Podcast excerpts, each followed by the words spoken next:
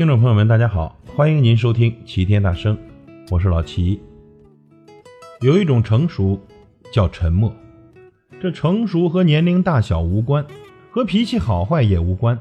这成熟不是写在脸上的表情，而是藏在心里的淡定。这有些人呐，看似成熟，但大事面前惊慌失措，小事面前斤斤计较，遇到麻烦了就手忙脚乱。等有了矛盾，就捶胸顿足。可是有一部分人呢，不管大事小事都能从容不迫，不哭也不闹，不争也不吵，找到解决的办法和对策。还有一些人遭到误解，沉默；被人算计，沉默；面对着说不清的是是非非，沉默；面对理还乱的对对错错，仍然保持沉默。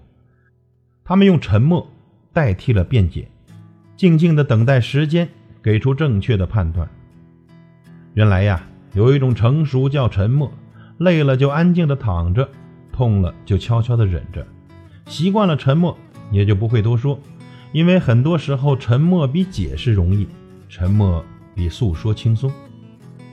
经历多了，活得久了，就越来越喜欢沉默了，因为在成年人的世界里，沉默是成熟的最好见证。对那些看不惯的人，学会转身；对那些放不下的事，试着释怀；对得不到的情，坦然放手，不再多说，不再叨扰。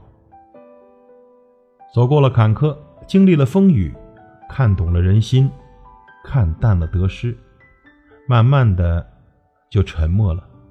因为一路走来，才明白，成熟的人话不多，沉默的人会更好过。